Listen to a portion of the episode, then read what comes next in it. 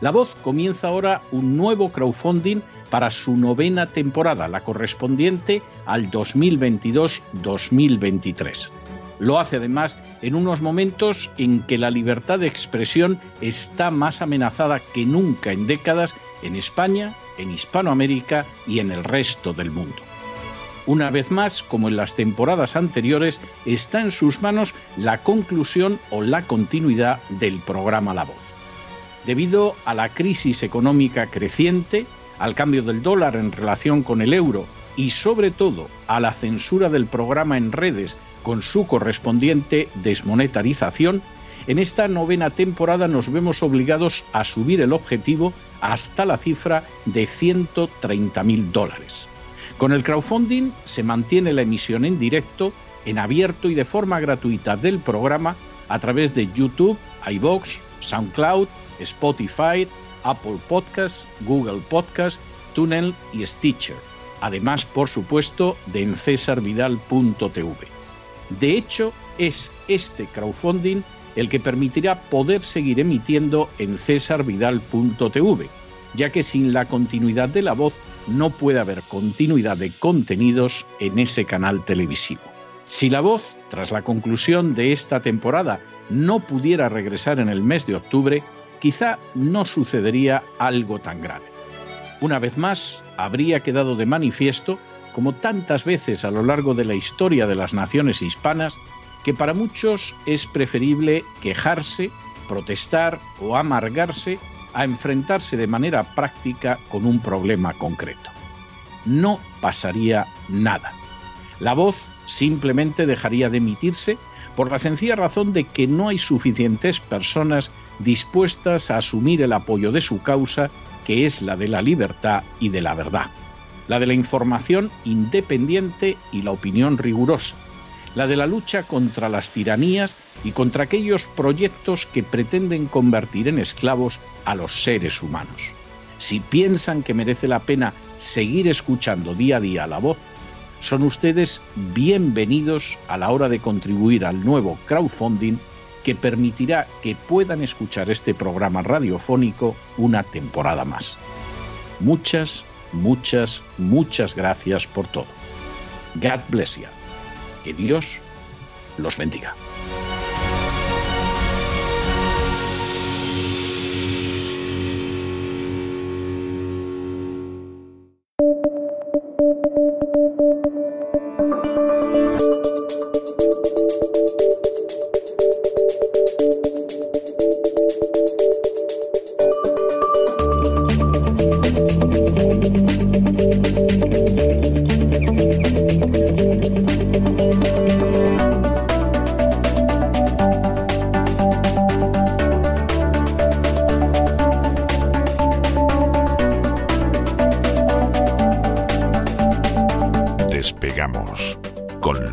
Ramírez. Pues como diría el gran César Vidal, corremos raudos y veloces hacia nuestro avión, atravesamos el umbral, nos tiramos en plancha sobre los asientos, nos abrochamos los cinturones, despegamos y nos elevamos por los aires hasta alcanzar nuestra altura y nuestra velocidad de crucero. Muy buenas noches, don Lorenzo. ¿Qué tal, María Jesús? ¿Cómo estás? ¿Cómo estás pues ahí vamos, ahí vamos. Me deja, no me deja de usted de sorprender porque aunque ya sé que es como mortadelo, que siempre se viste de algo, como narra don César, lo que hoy me sorprenda es que se vista usted de oveja. ¿Que es para engañar a Nueva Zelanda o qué? No lo veo serio. No, no, no, no. Es una noticia la que vamos a contar. Además, vamos, vamos a hacerlo bien, ¿no? Lo vamos a contar al final. Al final. Al final del programa, ¿verdad? Pero ya vamos a ir calentando al personal, ¿eh? Por primera vez me disfrazo de oveja. Yo que siempre estoy criticando al personal porque siempre suelo decir que nos llevan, ¿no? Como a las ovejitas, como a los borregos. Pero yo creo que la secta de la calentología ha traspasado ya absolutamente todos los niveles. ¿eh? Y vamos a hablar de la influencia que tienen esas ovejas en el cambio climático y de iniciativas que se están poniendo en marcha en Occidente, que es que nos da la risa para intentar detener ese cambio climático que muchos siguen considerando o atribuyendo exclusivamente al hombre y que yo creo que ya existen suficientes eh, elementos de juicio, por lo menos, para que haya un debate en torno a esa cuestión y no se hable del famoso consenso, ¿verdad? Lo del consenso científico mí me hace mucha gracia porque es como si fuera, eh, eh, es esa visión, ¿no? Em, de una democracia irreal, ¿no? Que dicen, bueno, vamos a poner de acuerdo y entonces en lo que todos los científicos estén de acuerdo es lo que es verdad. Y eso es la ciencia, ¿no, señor? El método científico es otra cosa, ¿no?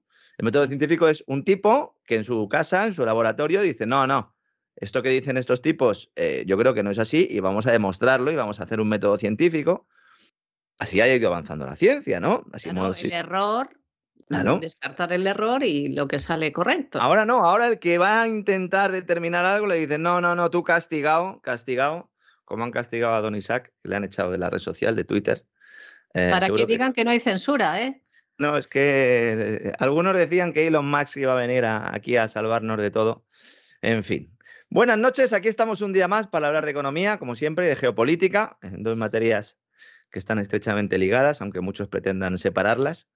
Y si hace un par de días hablábamos de la posibilidad de que el Banco Central Europeo lanzara ese nuevo programa de compra de deuda, es decir, que alargara esa red asistencial, la cambiara de color o de diseño para ayudar a los países del sur de Europa cuando comience la subida de tipos de interés, hoy estamos en condiciones de asegurar que la autoridad monetaria que preside Christine Lagarde, con el exministro Luis de Guindos, Luis de Guindos como número dos, no lo olvidemos, está muy preocupada por la salud del sector financiero español. Hay que decir, hoy vamos a hablar mucho de inflación, vamos a hablar de Wall Street, vamos a hablar de como la secretaria del Tesoro Janet Yellen se cae del burro y ahora dice que la inflación ha llegado para quedarse. Pero hay un atisbo de esperanza porque los indicadores lo que nos están reflejando ahora es que podemos haber llegado a un pico de inflación en las materias primas, al menos en las no energéticas. Vamos a intentar tener también un poco de optimismo en determinados contextos. Esta mañana eh, en negocios.com, en la televisión del grupo Negocios, eh, José Antonio Binder hacía un análisis, yo creo que también demasiado optimista desde este punto de vista, le envío un abrazo, eh, sabe que le sigo, pero sí estoy de acuerdo con él en que hay algunos indicadores que nos dicen que puede haber tocado techo esta inflación, lo cual no quiere decir que no vayamos a vivir en un contexto de altos precios, tenemos que acostumbrarnos a vivir en un contexto de altos precios. Y siempre que haya un contexto de altos precios, pues habrá subidas de tipo de interés para intentar atajarlos. ¿no? aquí la cuestión es, una vez que se produzcan estas subidas de tipos y que esta inflación se quede controlada, pues en un entorno del 3, del 4%, veremos eh, cómo se produce una pérdida de poder adquisitivo, indudablemente, pero al mismo tiempo un incremento de los costes de financiación, lo cual, como ya hemos explicado, puede tener problemas en el seno, en las hojas de balance de las entidades financieras. ¿no? Entonces, el Banco Central Europeo se reúne para anunciar sus medidas mañana, jueves, lo dijimos también el lunes, esas medidas de política monetaria. Y mientras eh, todo esto sucede, pues un grupo de analistas de la entidad, unos hombres de negro, podríamos decir, ¿no? Esa expresión que utilizamos también, ¿no? Para ilustrar un poco, pues, los tipos que van a, a los organismos y a los países y a los tesoros para ver realmente cómo están las cuentas y van a mantener una reunión con responsables del Banco de España para trasladarles su preocupación. Una reunión que en principio iba a ser secreta, pero que ha destapado esta mañana el diario Voz Populi y que he podido confirmar personalmente. El jefe de supervisión del Banco Central Europeo, Andrea Enría, se va a reunir mañana con los primeros espadas de los 10 bancos españoles a los que supervisa, es decir, a Santander, BBVA, CaixaBank, Sabadell, Bank Inter, Unicaja, Abanca, Cuchabank, Ibercaja y Cajamar. Se trata de una reunión confidencial que, como explicaba ¿no? en su artículo Voz Populi, tienen marcada en rojo en sus agendas los principales ejecutivos bancarios españoles. Siempre que se descubren este tipo de reuniones, desde los gabinetes de comunicación de las entidades, esto la gente no lo sabe, lo cuento yo aquí para que lo sepan, pues se nos dice a los periodistas que se trata de encuentros normales, habituales y periódicos. Claro que cuando luego publicamos que estos encuentros son normales, habituales y periódicos porque España está intervenida, nos dicen que esto no es realmente así. Entonces, a ver en qué quedamos. Claro, hay una diferencia real entre vigilar o tutelar, como me han llegado a decir a mí en algún momento. Bueno, fiscalizar, podríamos decir. Bueno, al fin y al cabo es que ellos vienen a ver si realmente estamos diciendo la verdad, porque ellos están por encima de nosotros, ¿no? Por eso siempre digo que aquí, eh, sin que la gente se dé cuenta, hemos perdido ya buena parte de nuestra soberanía eh, económica, en este caso monetaria. ¿no? no es verdad que estos encuentros sean normales, habituales y periódicos. Eh, cada año el jefe de supervisión del Banco Central Europeo va a las capitales de los países de la zona euro para evaluar los riesgos sobre la estabilidad financiera. Esto es cierto, pero esta reunión es más importante que la de otros años porque el sector financiero tiene una bomba de relojería bajo las alfombras. Una bomba que a lo mejor puede desactivarse, no digo yo que no, porque es una morosidad que permanece oculta en buena medida por esos créditos y avales del ICO, el Instituto de Crédito Oficial, el Banco Público Español, mm, para que nos entendamos, la gente siempre, sobre todo de izquierdas, ¿no? los de Podemos decían, hay que crear un banco público. Bueno, pues ya lo tienes. El Instituto de Crédito Oficial es un banco público, que con la excusa de crear un escudo social para proteger a las pequeñas empresas de la crisis pandémica, han servido para rescatar grandes grupos empresariales y para garantizar el pago de créditos bancarios y liquidaciones de impuestos, ¿no?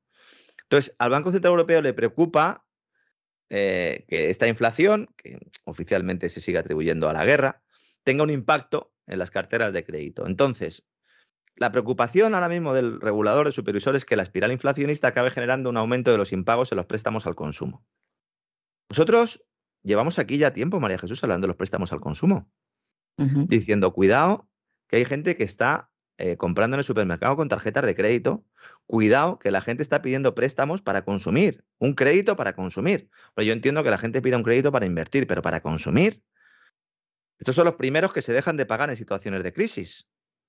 La hipoteca es lo último que se deja de pagar, sobre todo en España, en otros países donde la dación en pago tiene una regulación un poco distinta. En España existe la dación en pago, pero eh, eh, al final tú tienes que seguir eh, respondiendo ¿no? por esa deuda prácticamente hasta el final de tus días, incluso tus herederos, pero en otros países, como por ejemplo en Estados Unidos, la cosa es distinta y por eso se producía en la anterior crisis hipotecaria, la anterior crisis subprime, lo que se denominaba el, el efecto sonajero, que lo he contado aquí alguna vez, que es que en los lunes, cuando llegaba la, la, gente a trabajar a los bancos, a las sucursales, pues encontraban en el buzón un montón de llaves, un montón de sobres, perdón, que hacían sonar porque tenían una llave dentro.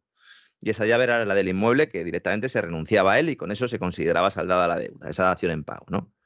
En España esto no es así, entonces como esto no es así, porque la mayor parte de las hipotecas tienen en sus contratos estipulado ¿no? que esto no se puede hacer, aunque insisto que la dación en pago existe y el que la quiera eh, negociar con su banco, pues libre es, bueno, pues en este contexto lo último que se deja de pagar es la hipoteca. Por eso hay que estar muy pendiente de ver primero la morosidad de los créditos al consumo.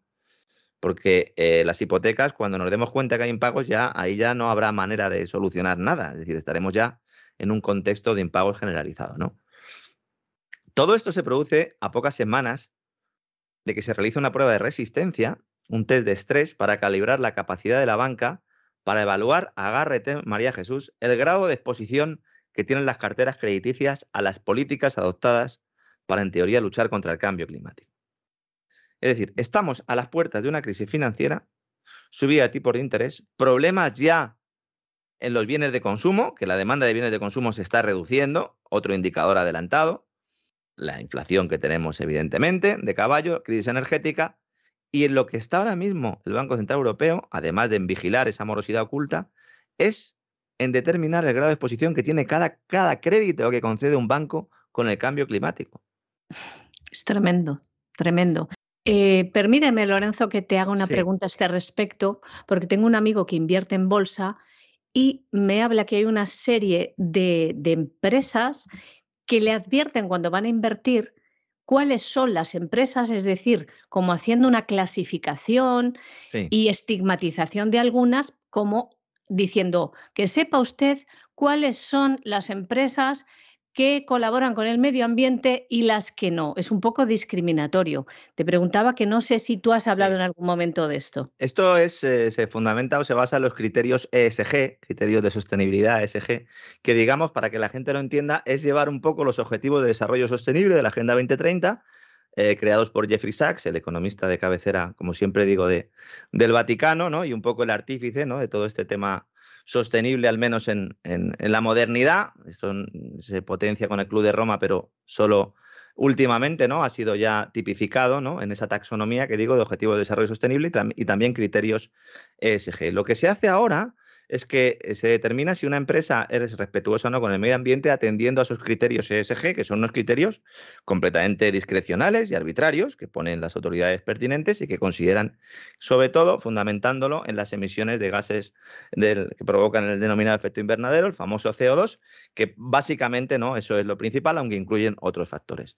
Ya no es que se discrimine a las empresas que mm, mm, saquen mala nota, para que todos nos entiendan en estos criterios ESG, es que las empresas que no cumplan estos criterios ESG no van a poder recibir en buena medida el respaldo de las autoridades públicas cuando se aprueben programas de compra de deuda por parte de bancos centrales, etcétera, etcétera. Hay una especie de prima de riesgo sobre la sostenibilidad que indica que hay determinadas inversiones que, porque, insisto, un burócrata determina que no son sostenibles, pasan a tener una calificación menor.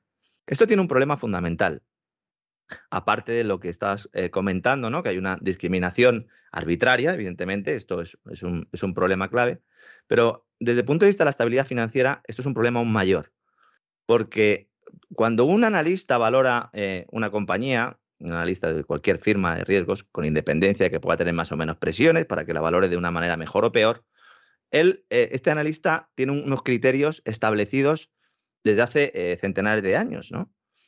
Que es esa contabilidad, la contabilidad de la empresa. Es decir, hay una serie de normas que, bueno, pues si tú tienes una serie de liquidez, si tú tienes un patrimonio, si tú tienes unos activos, tienes, entonces, bueno, pues mm, puedes ver la salud financiera de una empresa e intentar atisbar cuál puede ser su futuro.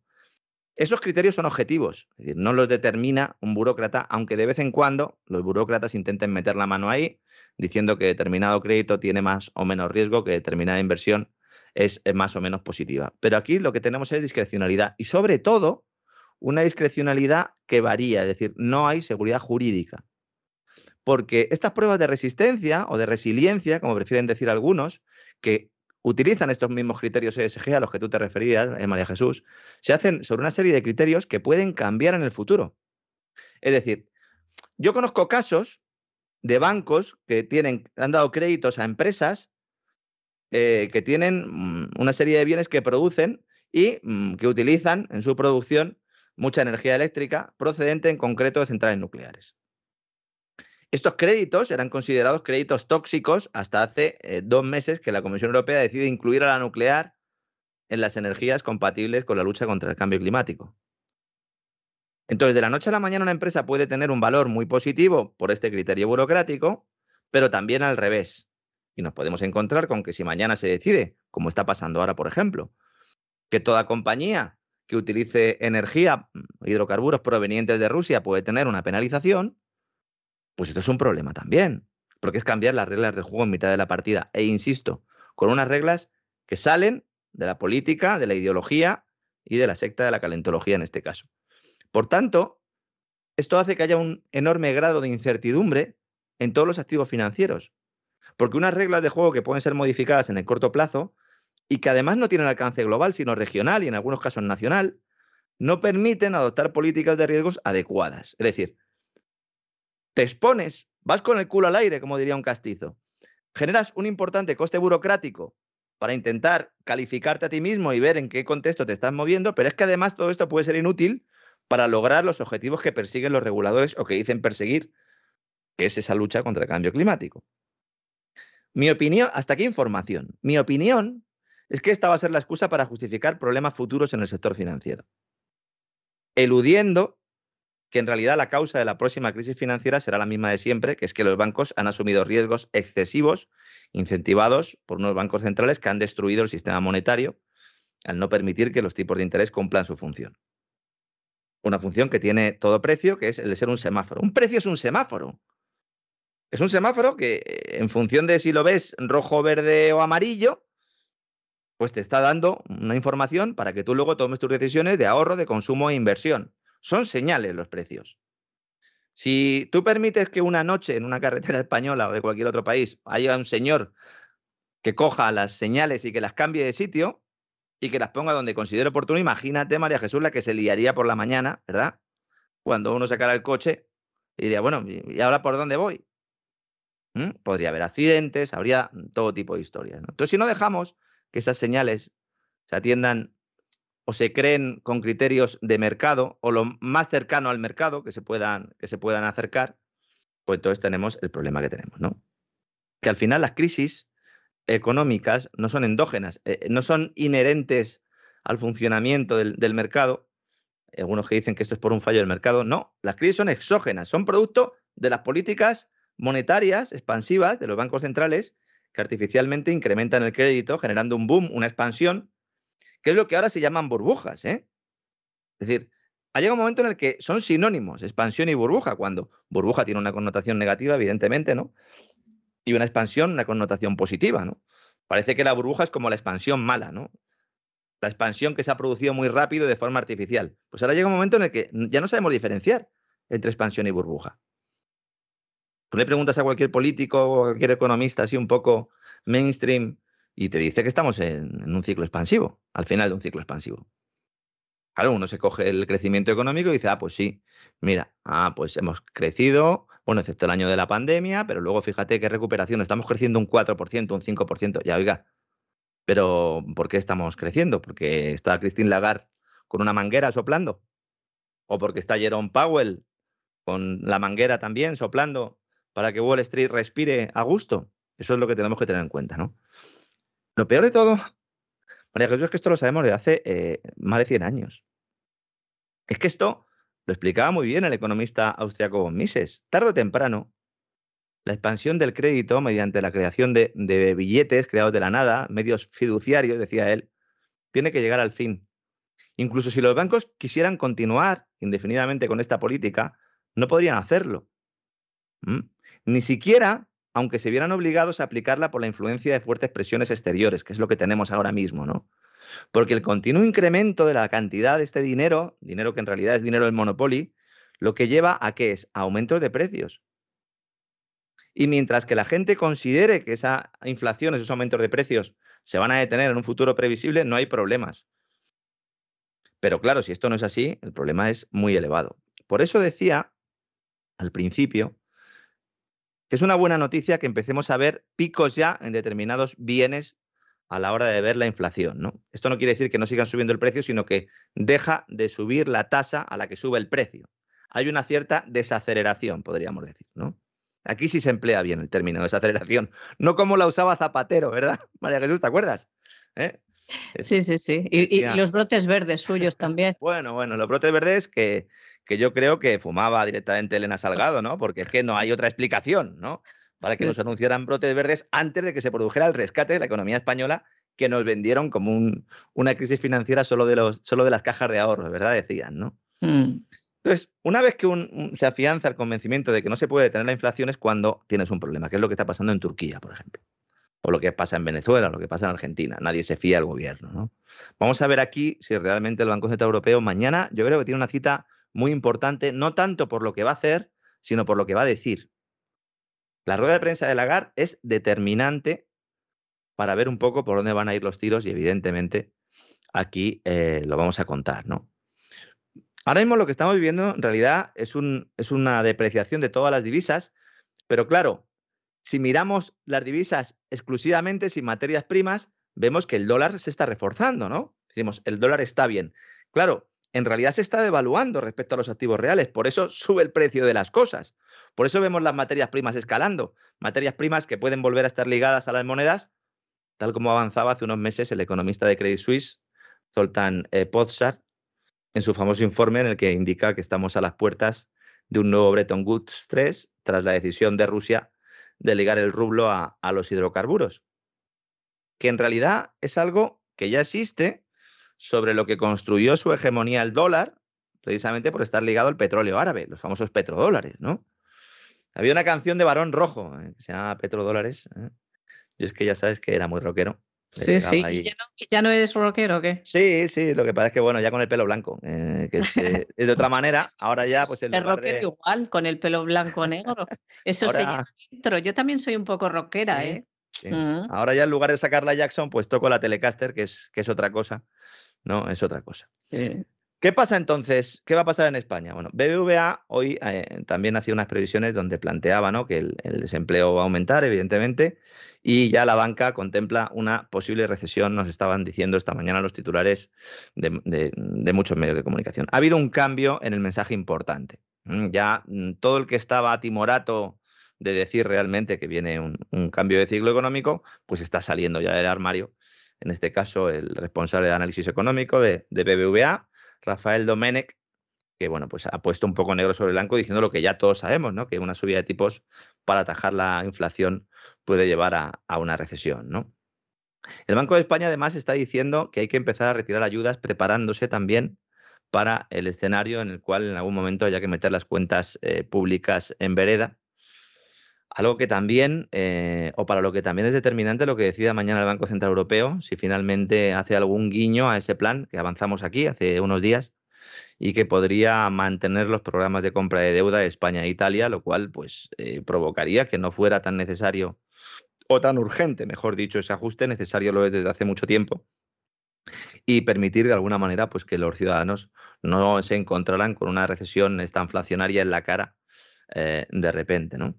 La verdad es que no hay mucho consenso sobre el tema de la esta inflación, eh, aunque todo el mundo eh, apunta en esta línea, hay una empresa minorista estadounidense, Target, que dio ayer una alegría a lo que el analista de VS, Paul Donovan, denomina con cierta ironía el equipo transitorio, que son los expertos económicos que defienden que el repunte de los precios ha sido una coyuntura puntual por la pandemia. Hay gente que sigue considerando esto. Pero ojo, porque también pueden tener parte de razón, ¿no? Es importante cuando veamos que todo el mundo se dirige hacia un sitio, plantearnos si nosotros estamos yendo hacia ese sitio porque nos lo está diciendo todo el mundo, ¿no? Hay que hacerse esa pregunta. Ahora ya todo el mundo dice que va a haber inflación y que se va a mantener durante mucho tiempo. Y si no, y si esto no es así, porque la célebre cadena de supermercados a la que me refiero, ayer planteó que va a hacer descuentos en los precios para reducir el exceso de inventario. Y esto es una novedad. Hay exceso de existencias porque el consumo se está resintiendo. Y eso en determinados artículos tiene que provocar rebajas para poder sacarlos adelante, especialmente los perecederos, ¿verdad? Los fertilizantes también están desacelerándose. Cuidado, ¿eh? Lo hemos comentado en el boletín. Rusia va a permitir que se exporte, va a dar salida a, ese, eh, a esos cereales en Ucrania. Automáticamente los precios agrícolas también están desacelerando. No están bajando, pero están desacelerando. Podemos estar eh, ante un momento importante en esta crisis eh, para pasar luego a otra fase, ¿no? Hay que tener en cuenta que los minoristas, las cadenas minoristas, los supermercados, nos sirven muy bien para eh, ver un poco lo que está ocurriendo, porque ellos se dan cuenta registran rápidamente la sensibilidad de los consumidores al efecto precio. tú y yo vamos al supermercado, estamos comprando un determinado producto, si vemos mañana que el producto es el doble, que cuesta el doble, una de dos. O no lo compramos, si es muy necesario, evidentemente sí. Eso es lo que se denomina tener una demanda inelástica, es decir, pase lo que pase con el precio, lo tengo que comprar, ¿no? Ahora, en la mayoría de las ocasiones buscarás una alternativa o a lo mejor directamente renuncia a ese producto, ¿no? Y eso es lo que hace, lo que provoca que pueda haber una eh, relajación también en la evolución de los precios. Para que este efecto se notara mucho en la inflación, tendría que haber una destrucción de demanda, es decir, que la gente directamente dejara de comprar y que mm, fuera al supermercado con una listita muy corta.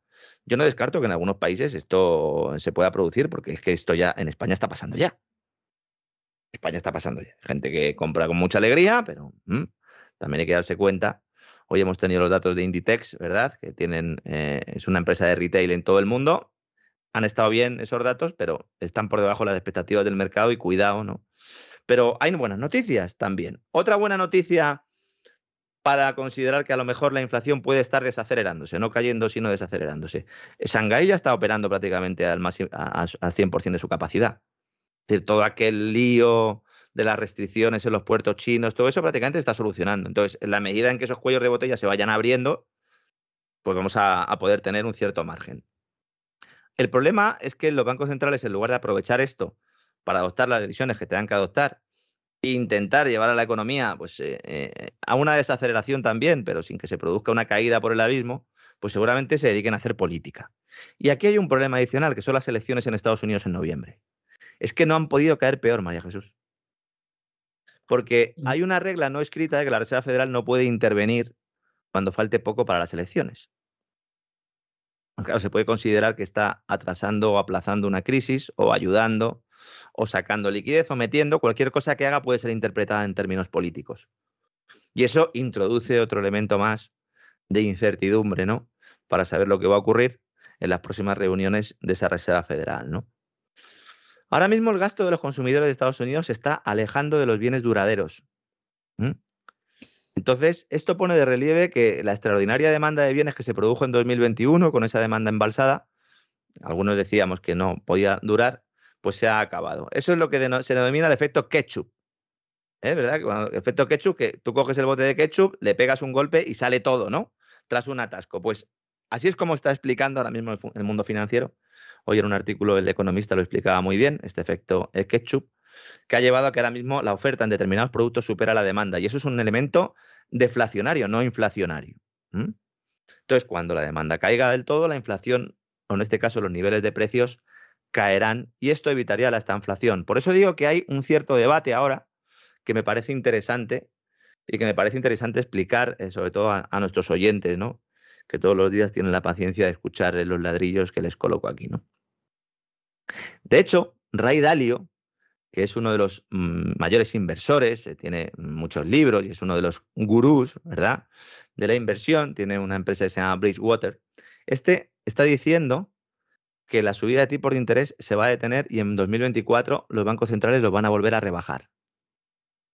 Es decir, que podríamos ver un ajuste, pero muy corto, de un año y medio a lo mejor de dos años. Dice, el, actual modo de ajuste va a provocar movimientos a la baja en muchos activos, esto ya lo estamos viendo.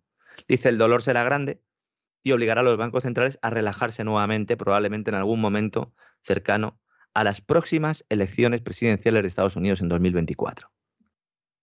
Esto es lo mismo que está diciendo Credit Suisse y esto es lo que hemos avanzado aquí también, ¿no? Mm, en algunos programas, ¿no? Va a haber lío con las próximas elecciones porque va a estar Estados Unidos justo en un momento en el que se le va a estar reclamando a la Reserva Federal que vuelva a dar la maquinita. ¿Lo hará la Reserva Federal? Estando el Partido Demócrata, le puede venir muy bien al Partido Demócrata, ¿no? Con Joe Biden que la Reserva Federal haga un rescate. Imagínate, ¿no? Se producen las elecciones y ya está saliendo Estados Unidos de la recesión. Fíjate qué importante es esto desde un punto de vista político. Es vital, ¿no? Es vital. Entonces, eh, pues eh, yo creo que ese es el, escenario más plausible, aunque vamos a ir viendo, la economía no es una, no es una ciencia predictiva, es una ciencia con sus leyes, pero no es predictiva, pueden pasar muchas cosas. No seamos tampoco deterministas, lo criticamos siempre y luego a veces y yo el primero somos muy deterministas, pero hay datos que, muestran que la cosa está así. Es como lo del tema de la burbuja inmobiliaria. Hay gente que sigue insistiendo en que no hay eh, burbuja inmobiliaria. Hoy en el diario ABC, perdón, ayer, ¿no? decía eh, José Ramón Iturriaga en, en un artículo, decía, la burbuja en el ladrillo no existe. Dice, aunque en otros países las cosas estén en otro momento del ciclo, en España estamos lejos de cualquier pinchazo, porque lo que no hay por ninguna parte es burbuja. A ver, en un bien que se compra pidiendo un crédito, si aumenta el coste del crédito, la demanda baja. ¿Cuánto? Esa es la pregunta. Pero que estamos en una burbuja es indudable. De hecho, es que eh, solo hay que ver las cifras. Y también solo hay que ver las cifras para darse cuenta de que también podemos estar tocando techo en esta materia. Y no me lo invento. Datos del Colegio de Registradores. La compra de viviendas y la firma de hipotecas se han ralentizado por primera vez en el último año por la inflación y el alza de los tipos de interés. Tras los importantes incrementos registrados en los últimos 12 meses, ahora mismo la compra de casas sigue sumando un 12% en abril en comparación con el mismo mes del año pasado, pero es menos y la tendencia es a la baja. Evidentemente, es que llega un momento ya en el que mm, el mercado es el que es. Es verdad que hay mucha más demanda que oferta en determinadas tipologías de vivienda y en determinadas zonas, y eso es lo que hace que los precios sigan subiendo. es indudable que hay una burbuja. ¿Y qué se, y qué se demanda más? Eh, ¿Vivienda nueva o de segunda mano? Porque yo veo muchas grúas puestas en marcha, al menos en la costa. Parece que hay promociones por todos los lados. Sí, la, promoción de obra nueva eh, se ha disparado notablemente, mm, basada sobre todo ¿no? en esos tipos de interés bajos que han, hecho que determinadas, eh, determinadas obras fueran rentables cuando a lo mejor no tendrían que serlo, pero lo que hay es muchísima demanda y entonces era, necesaria, era, necesario cubrir oferta. También es verdad que en los, últimos tiempos, insisto, eh, la alegría va por barrios, hablar de mercado inmobiliario para un país ya es un poco eh, pues demasiado no pretencioso, ¿eh? porque claro, insisto, es que en la misma ciudad un barrio puede tener una oferta y una demanda completamente distinta en función del sitio de la ciudad o del municipio en el que esté, pero indudablemente hay una alta demanda de casas de segunda mano. Yo siempre, eh, por lo menos en los últimos meses, he pedido a la gente que tenga mucho cuidado a la hora de comprar una vivienda sobre el plano en estos momentos, porque los costes de los materiales son tan elevados que hay promotoras que me consta que tienen problemas para cubrir costes de producción. Y entonces ya no es que te vayan a entregar la vivienda, es que a ver con qué calidad te las entregan, ¿no? Que es lo mismo que pasó básicamente en 2007-2008. Que, pueden subir los precios a posteriori, que también yo conozco casos de que digan en origen es este, pero es que eso nos han subido aunque han acordado otra cosa, ¿eh? pero ha habido casos de estos. Sí, y los propios bancos cuando vas a solicitar un cambio de la subroga, quieres subrogar la hipoteca o quieres eh, cambiarlo de, tipo variable a fijo, algo que ya prácticamente es imposible, pues dar largas para luego ponerte un precio mayor. Es, indudablemente, es indudable que estamos en un escenario en el que en el momento en el que suban tipos, insisto, esto verá afectada la demanda inmobiliaria. ¿Cuánto? ¿En qué barrios? Bueno, hay determinados sitios donde las crisis inmobiliarias no existen porque prácticamente no varía el precio cuando hay un derrumbe económico, porque hay muy poca oferta eh, y hay mucha demanda, ¿no? Por ejemplo, ¿no? En el barrio de Salamanca, siempre se pone ese ejemplo, ¿no? Pues siempre va a haber gente con pasta que quiera vivir en el barrio de Salamanca, incluso extranjeros, ¿no? Que se lo digan a los venezolanos, si no, ¿no?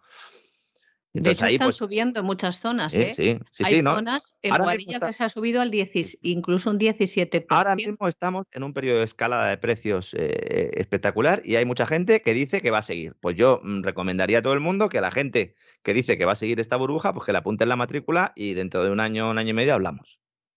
Porque yo creo que lanzar este mensaje sin especificar todo lo que estamos intentando especificar aquí, fíjate que llevo un rato hablando y todavía eh, no he llegado a definir, ¿no? Porque, claro, mucha gente estará diciendo, bueno, y en mi barrio es que no lo, no lo podemos saber. Habría que hacer un estudio muy adecuado de su barrio, de la tipología de vivienda que tiene usted, de si la demanda para su vivienda eso no es, si un fondo de inversión se lo puede comprar, si a lo mejor no, si está usted cometiendo un error porque espera vender dentro de dos años, a lo mejor cuando vaya a vender ya se ha producido una caída del precio. Son muchos elementos, pero en lo que coinciden todos, ¿eh? sectorialmente podríamos decir, es que la vivienda es un bien duradero que además hay que comprar mediante el crédito, fundamentalmente, con lo cual si hay restricciones de crédito habrá problemas de demanda. Y eso es así. Y habrá inmuebles que se verán más o menos perjudicados. También hay noticia en Estados Unidos, la secretaria del Tesoro, Janet Yellen, que fue ex, eh, máxima responsable de la Reserva Federal, recordemos, ¿eh? del Banco Central de Estados Unidos, ha comparecido en el Senado y ya empieza a caerse del burro, ya dice que igual sí se equivocó al decir que la inflación era transitoria y que remitiría rápidamente, ¿no? Hombre, claro, es que ahora ya mm, tienes que aceptarlo. Hay, hay, hay un, un, chascarrillo en Wall Street, esto te, va a gustar, ya verás, María Jesús y a todos nuestros amigos. A los financieros les gusta bromear con que los tipos de interés en Estados Unidos dependen de la altura del presidente de la Reserva Federal, de lo que mida. Es como la marmota que sacan, ¿no? Para lo del tiempo o algo así. Ah, bueno, eso es lo del Día de la Marmota, Groundhog Day, gran película. Claro. Pues atrapado en el tiempo. Sí, sí. Arriba excursionistas, ¿no? Decían en la radio por la mañana. La marmota Phil salía y entonces ya sabían si iba a hacer buen o mal tiempo, ¿no? Si iba a haber cosecha, ¿no? O, o no, ¿no? Paul Volcker, que es, este es el que lo subió al 20%, en la anterior crisis del petróleo y de luego de la crisis de Irán, de los ayatolás y todo esto en los años 70, ya del pasado, del pasado siglo, del pasado siglo, Jesús, ¿no? En los años 70, ¿no? Paul Volcker medía dos metros. Entonces, claro, este subió los tipos al 20%, medía dos metros, claro, cantado, ¿no?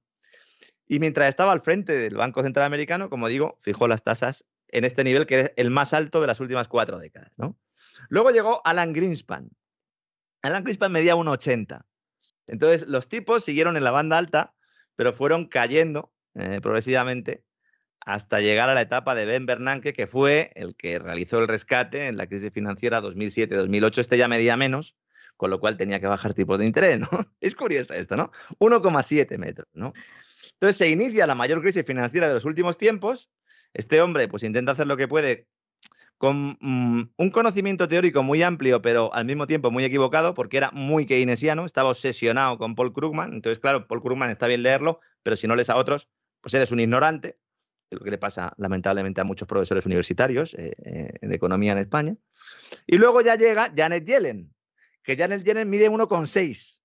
Entonces, claro, estaba claro que Janet Yellen tendría que bajar, ¿no? Fíjate, nos habríamos forrado. Si hubiéramos hecho caso de esto, nos habríamos forrado. Si hubiéramos invertido teniendo en cuenta esto, nos habríamos forrado, ¿no? Claro, ¿cuánto mide Jerome Powell? Que es el que está ahora. 1,80, es decir, tocaba otra vez subida de tipos de interés. No es una pequeña broma. No, no, pero oye, parece que coincide, ¿no? que parece que coincide y para que la gente pues vea un poco que también esto de la economía pues no tiene por qué ser un aburrimiento infumable, ¿no? Básicamente lo que ha dicho Yellen es que la inflación ha tocado techo también. Insisto, yo creo que esto ya sí empieza a tener visos de ser real, por lo menos en Estados Unidos, en España ya veremos pero que se va a mantener alta. Nos tenemos que acostumbrar a escenarios de inflación altos, con lo cual nos tendremos también que acostumbrar a que los tipos de interés se mantengan, a lo mejor no muy altos, pero en una banda superior a la que teníamos ahora, que es que era el 0%. ¿no? A ver qué pasa si Ray Dalio y compañía tienen razón y, y se produce otra vez una bajada de tipos en 2024, pues se volverá otra vez a darle a la maquinita y a ver qué pasa con esa inflación, una vez que no haya cuellos de botella, una vez que no haya problemas de oferta con el permiso de Bill Gates y compañía, ¿no? Porque estos nos sacan una viruela del mono o cualquier cosa de cualquier sitio y, nos la lían y entonces ya otra vez con los problemas, ¿no? Voy a desvelar ya, María Jesús. Eh, hay gente que a lo mejor está esperando solo para que cuente lo de las ovejas, ¿no? No tienes calor, por cierto, no tienes calor con esa pelliza, ¿no? Voy vestido de pastor, voy vestido de pastor con mi zurrón, con mi bota de vino ¿eh? y mis cositas. La verdad es que a mí, me hubiera gustado ¿eh? ser pastor, eh, fuera broma, me hubiera gustado, habría meditado mucho. lo que no sé es si hubiera aguantado mucho tiempo. ¿no? Nueva Zelanda ha publicado un proyecto de ley para ponerle precio a las emisiones agrícolas en un intento desesperado por abordar una de las mayores fuentes de gases de efecto invernadero. ¿Saben cuál es? El eructo, los eructos de las ovejas y el ganado y resto de ventosidades. Madre mía. Le van a poner precio a los eructos de las ovejas. ¿Y quién lo va a pagar? Nosotros. Nosotros lo vamos a pagar. Es que es, espectacular. Van a meterle un impuesto a las exportaciones agrícolas. Pero oigan, no están diciendo que hay una gran hambruna. No nos están diciendo que la culpa es de Putin, que es muy malo, que tal, que tararí, que te vi. No nos están diciendo que los países del tercer mundo no pueden tener acceso a alimentos y que bla, bla, bla, bla, bla, bla. Claro, ocultando también que no les dejamos tener energía nuclear y estas cosas. No, no, ellos que produzcan energía, ¿no? Como nosotros les digamos. Pues encima se va a poner un precio ya no a los derechos de emisión genéricos de la producción de electricidad como tenemos en Europa, sino directamente a las ventosidades del ganado. Cuando yo hablaba de esto hace años, la gente se reía. Esto está en los planes de la ONU y del Club Bilderberg, que ya aprovecho, mucha gente que pregunta, vamos a hablar del Club Bilderberg en cesavidal.tv. Esto ya estaba en las agendas. Había una cosa que se llamaba el impuesto al CO2, a la emisión del dióxido de carbono. Y de forma graciosa, las élites, cuando se reúnen, dicen, les vamos a poner impuestos hasta por respirar. O sea, se ríen de nosotros, ¿no? Sí, efectivamente, claro, claro. Efectivamente, sí, sí. Ellos lo, hay que tener en cuenta de que son sociópatas, es decir, la mayor parte de ellos no tienen ningún tipo de, empatía, entonces consideran que, somos como animales en una granja. Lo he explicado muchas veces, pero mm, es duro, pero es así. Es duro, pero es así. Entonces, igual que le, ponen esos derechos de emisión al eructo de las ovejas y, a las ventosidades del ganado, insisto, esto es una noticia de la agencia Reuters, ¿eh? no me la he sacado de ningún blog eh, por ahí perdido. Agencia Reuters. ¿eh? Pues aparte de eso, llegará un momento en el que dirán, no, no, es que usted también contamina, usted también emite CO2. Eso es la huella de carbono individual que se ha presentado en el foro de Davos. Es verdad, es verdad. Eso es. Dice, no, es que claro, usted con la vida que lleva, usted provoca unas emisiones de CO2. ¿Ha comido usted cocido? Pues le ponemos un impuesto, ¿verdad? La carne, aquí sale la carne, claro. Si tomas a lo mejor verduritas, no sé. Bueno, la lechuga también tiene su historia, ¿eh? Cuidado. porque, más. Claro, la lechuga, y el CO2, la lechuga y el CO2 no se llevan demasiado bien, ¿no? No, no, a lo mejor el, por eso a ver cómo sostienen esto. A lo mejor los grillos no. bueno, claro, no, los grillos son para comer. Es que hay que precisar. Claro, los grillos son, el, el, chapulín, el chapulín que me comía yo en México cuando iba por allí. Hay un oyente que se enfadó mucho eh, eh, ayer porque dije que AMLO, el presidente de México, eh, trabaja en realidad para la banca. Bueno, lo vuelvo a decir Básicamente, hoy el, gobierno de México ha vuelto a abrir las puertas a BBVA, que va a seguir allí metiendo pastas puertas. O sea que lamentablemente, pues eh, esto es así, ¿no? En la noticia de Reuters, que la noticia en sí ya, no sé, la voy a imprimir y la voy a guardar, ¿no? En ese archivo que tengo yo de noticias que parecen de broma, pero no lo son, nos justifica el articulista de Reuters, una de las agencias de noticias más importantes del mundo, por qué hay que establecer estos derechos de emisión a los eructos de las ovejas y el ganado, que es como la palabra concreta que utiliza él. Entonces dice, la propuesta convertiría a Nueva Zelanda, un gran exportador agrícola, en el primer país en tener agricultores que paguen por las emisiones del ganado. Los agricultores pueden pagar más o menos, si nos está escuchando algún agricultor ya estará ya directamente cogiendo la azada para matar a alguien porque dirá, pero más costes. Pero si las cosechas no se están recogiendo porque no, no pueden echar gasoil en los tractores. Pero bueno, le metemos otro coste, ¿no? Que al final ese coste tiene que ir al precio, evidentemente. Entonces, ¿esto qué es? Además genera más inflación. ¿Qué quieren? Más inflación. Pero nos dice el articulista de Reuters, Nueva Zelanda, hogar de 5 millones de personas, tiene unos 10 millones de bovinos y 26 millones de ovejas. Pues que se preparen. Que se preparen. Que tocan a 5 ovejas por persona. Esto es, no sé, supongo que habrá uno que tenga muchas, ¿no? Porque si no, eh, esto es como el del chiste, ¿no? Y dice, bueno, ¿y dónde guardas el cerdo? Eh, eh, ¿Tienes un cerdo en tu casa? Y dice, sí, dice, debajo de la cama. Dice, pues ahí olerá mal, ¿no? dice, bueno, pues que se fastidie, ¿no? Pues esto sería un poco así, ¿no? 26 millones de ovejas. Resulta que casi la mitad de las emisiones totales de Nueva Zelanda provienen de la agricultura, principalmente metano. Metano. Pero las emisiones agrícolas hasta ahora habían estado exentas de ese régimen de comercio de derechos de emisión del país. Y dice Reuters, fíjate qué cucos, lo que suscita críticas al compromiso del gobierno de detener el calentamiento global. Ergo, ergo, dicen que van a detener el calentamiento global poniendo un impuesto para que las ovejas, eh, cuando las ovejas eructen. Vamos a ver, señores, las orejas van a seguir eructando igual. Es que, es, de loco. De locos total. ¿Qué le vas a decir a la oveja? Oye, a ver si me eructas un poco menos, porque es que fíjate, es que me estoy dejando aquí en riñón y es que, claro, es que voy a tener que matarte para que dejes de emitir CO2.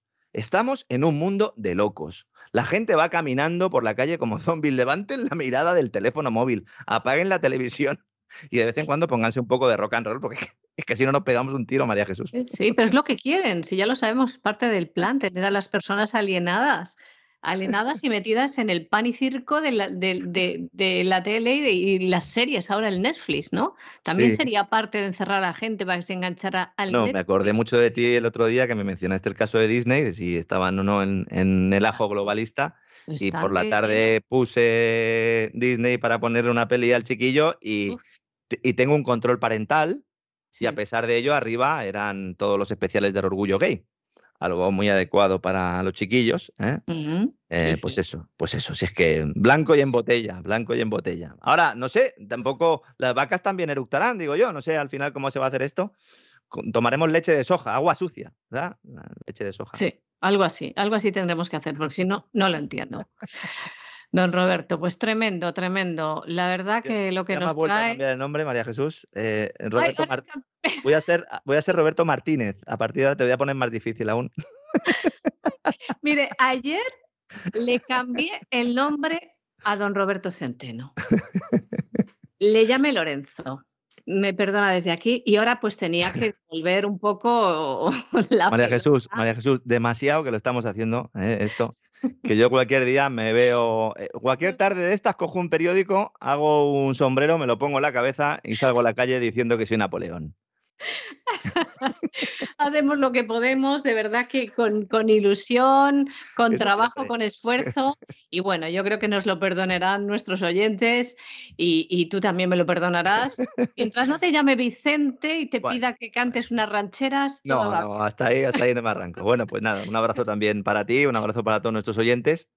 Y bueno, tú sigues eh, aquí en el programa y bueno, pues hasta mañana. Mañana seguiremos con las noticias del día. Ya en ese jueves, eh, que bueno, pues tendremos noticias importantes. Vamos a hablar del Banco Central Europeo, hablaremos también de, un nuevo escándalo de Iberdrola en México y vamos a tener eh, contenidos que yo creo que, serán interesantes, María Jesús. Y de Pedro Sánchez. Pedro Sánchez también deja de, decir tonterías. Pero bueno, no se vayan porque ahora seguimos, como bien dices, con la psicoteca de Miguel Ángel Alcarria y con la vida sana de Elena Kalenikova, que nos traerá algún alimento que seguro que no hemos sabido nombrar, vamos, ni, hemos escuchado, seguro que no. Gracias. Lorenzo, hasta mañana. Un abrazo, María.